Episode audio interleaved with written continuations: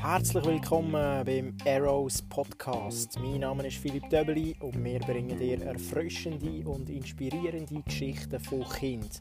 Wir fragen unsere Interviewgäste nach drei den coolsten Geschichten, die sie mit Kind erlebt haben. Viel Vergnügen!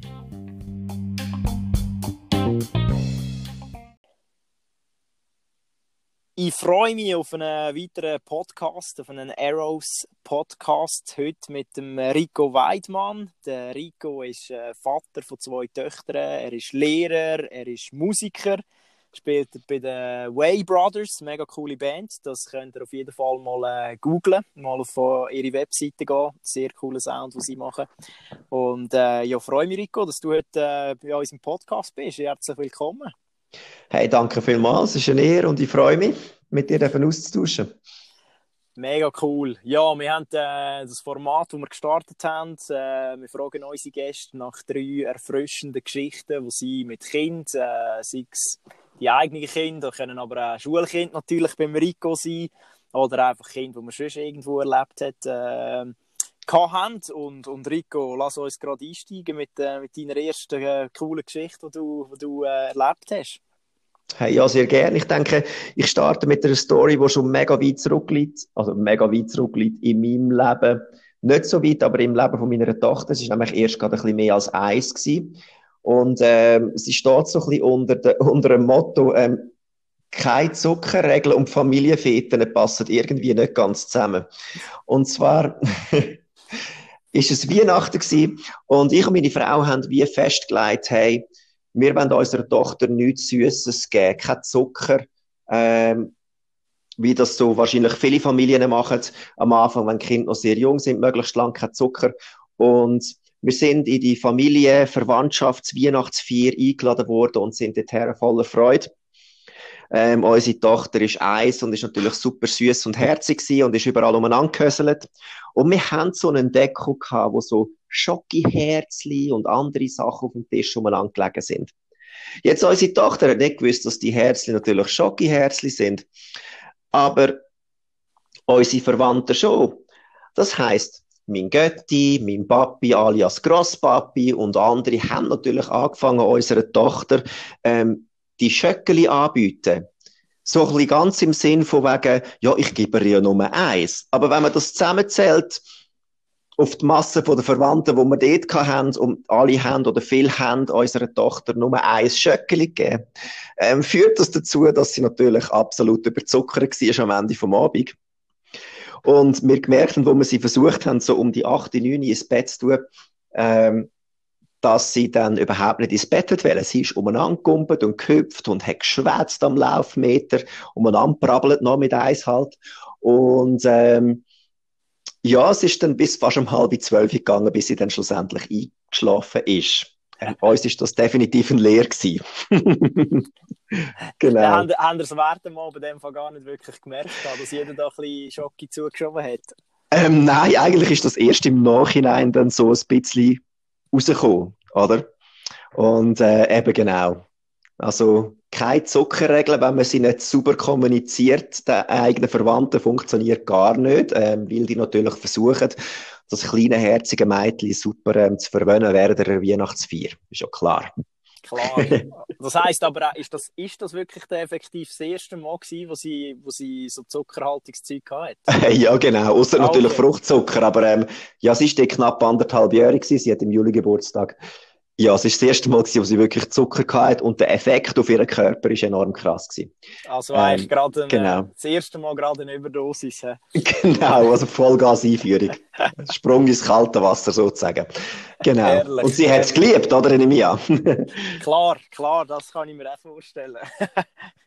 ah, sehr gut. Ja, hey, wo, wo hast du äh, eine zweite Geschichte klar?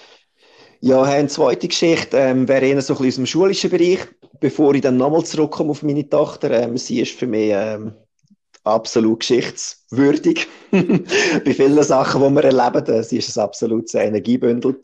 Aber ähm, ich möchte etwas erzählen, was wirklich äh, mehr ermutigend ist, auch vielleicht für Lehrer, die zulassen. Ähm, es geht so ein bisschen um, hey, der Ski trügt. Und zwar, ich hatte eine Schülerin, gehabt, ähm, in der Vergangenheit, wo mich im Geschichtsunterricht und in all meinen Lektionen ähm, immer mit Fragen gelöchert hat, ähm, manchmal sogar eklig, manchmal abgelöscht im Unterricht. Und es ist wirklich eine Herausforderung für mich, sie an der Stange zu halten, ähm, zu schauen, dass sie interessiert bleibt. Manchmal ist, bin ich sogar zum Punkt gekommen, wo ich gefunden habe, jetzt provoziere ich sie einfach zurück mit Fragen oder mit Statements, oder? Ja. Aber ähm, ich habe nie wirklich so ein bisschen nachgegeben in dem Sinn. Ähm, und die Schülerin ist dann von unserer Schule gegangen und am Anfang vom nächsten Schuljahr dann habe ich ein Geschenk bei mir im, im Lehrerfächli gehabt, wo man so im Lehrerzimmer hat. Jeder, jeder Lehrer hat so ein Fächli, wo man kann Post reinschieben intern. Und dort drin war ein Geschenk mit einem Kärtchen, wo hat, Sie sind in diesem Jahr mein Lieblingslehrer gewesen. Ich habe es mega genossen bei Ihnen im Unterricht. Und mich hat das so ermutigt, weil manchmal, wenn man neu mit ist, egal in was für eine Situation, hat man so das Gefühl, hey, ich komme gar nicht her und, und da, was ich mache, nützt nichts und ähm, es hat keinen Impact, die Leute verändern sich nicht, ähm, ich komme nicht, durchdringe nicht durch zu den Gedanken von meinen Schülerinnen und Schülern. Und dann im Nachhinein hört man, hey, wow, ähm, es hat etwas genützt, gerade bei, gerade bei einer Schülerin, wo ich jetzt nie gedacht hätte, dass ich ein Lieblingslehrer wäre und das nie den Anschein gemacht hätte. Genau. Wow, sehr schön, sehr schön. Ja, das sind, das sind coole, äh, coole Feedbacks. Genau, das ist nämlich so wirklich, ähm, das ist da, wo einem so ein bisschen ähm, dran abhalten als Lehrer, oder? Wenn man so etwas hört, denkt man, wow, es lohnt sich. Sie hat etwas mitgenommen und man kann nie genau sagen, was das, ähm, was einem seinem Unterricht ausmacht. Oder egal, wenn irgendjemand, wenn man, einem, wenn, wenn man jemandem etwas sagt, was das dann so auslöst, die Menschen. Man kann das nie wirklich sagen, bis sie einem ein Feedback geben, ehrlich, oder? Ja, genau. Genau. Und es bestätigt die auch, irgendwo dran zu bleiben, wenn das Resultat nicht gerade am Anfang schon gesehen ist, oder? Genau, genau. Und ich denke, ähm, ähm, Arbeit, wenn man mit Menschen arbeitet, ist es ja oft ein bisschen so, dass man nicht immer gerade Resultat sieht, sondern meistens erst Jahre später ein Feedback gehört, hey, du hast mir da geholfen oder hey, das war mega hilfreich gewesen. Und das hat mich so ermutigt. Und ich denke, das darf man nie vergessen, egal in welchem Bereich, dass man mit Menschen zusammenarbeitet dass man halt nicht immer gerade sieht, die Veränderung, die innerlich vorgeht. Das braucht Zeit. Und das sieht man nicht gerade, wenn man etwas sagt oder neu mit hilft. Genau. Ja, das, das ist super. Und, und ist vermutlich auch bei den Leuten oder beim Gegenüber, äh, kommt es vielleicht manchmal auch erst später an, oder? Wenn man darüber reflektiert und, und vielleicht jetzt gerade die Schülerin gemerkt hat, hey, eigentlich äh, es beim Herrn Weidmann gewesen, wo ich, wo ich äh, herausgefordert war oder wo ich auch profitieren konnte. Das ist ja dann auch vielleicht bei ihr erst später passiert. Ja, das sind schon zwei äh, mega, mega coole, äh, erfrischende Geschichten gewesen. Äh, Rico, hast du noch, noch eine dritte auf Lager? Ja, natürlich. Ähm, die führt mich wieder zurück zu meiner quirligen und lebendigen Tochter. Und zwar ähm, ist es so eine Situation gewesen, vor einer Weile, wo ich und meine Tochter zusammen Essen gemacht haben. Ich koche mega gern. Mache gerne den Kühlschrank auf und schaue, was hat sie so. Und ähm, was machen wir zusammen? Ich finde Eier, ich und meine Tochter machen Rührei, oder? Sehr simpel, kann man super machen mit einem anderen Kind zusammen. Ähm, ich erkläre ihr, weil ich so ein bisschen ein Wortnerd bin, ein bisschen ein Wortschmied, ähm, kommt von meinem Songwriting her, erkläre ich ihr den Unterschied zwischen Rühren in der Pfanne und Rühren, jemandem etwas anschmeißen. Und ähm, ich denke mir gar nicht so viel dabei, weil ich sie oft so ein bisschen stichle mit so Wörtern und sie auch so ein bisschen reinlaufen lasse.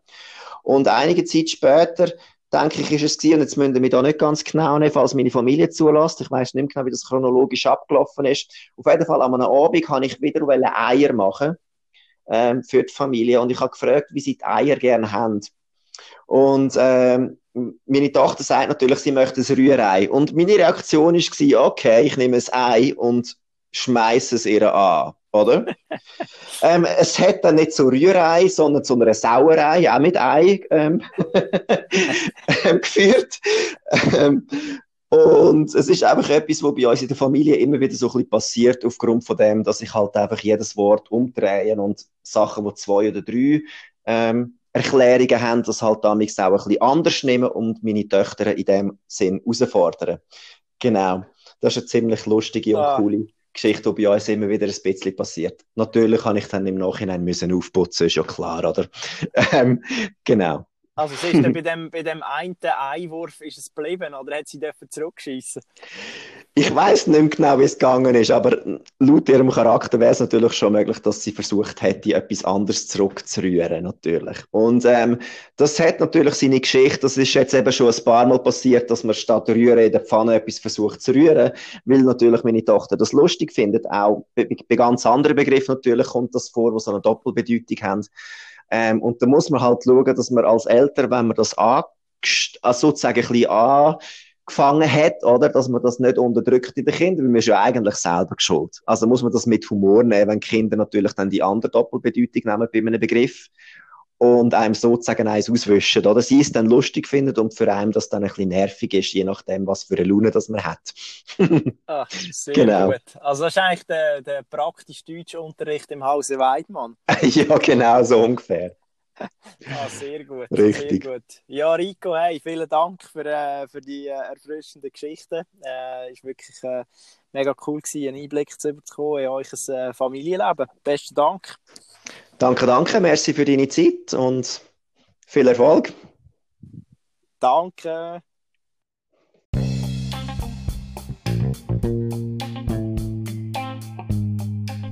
Wir hoffen, die Podcast-Folge hat dir gefallen. Wenn ja, dann subscribe jetzt zu unserem Podcast. Und wenn du noch mehr Informationen und Tipps rund ums Thema Erziehung und Kind willst haben, dann geh auf www.arrows.ch. www.arrows.ch. Bis zum nächsten Mal.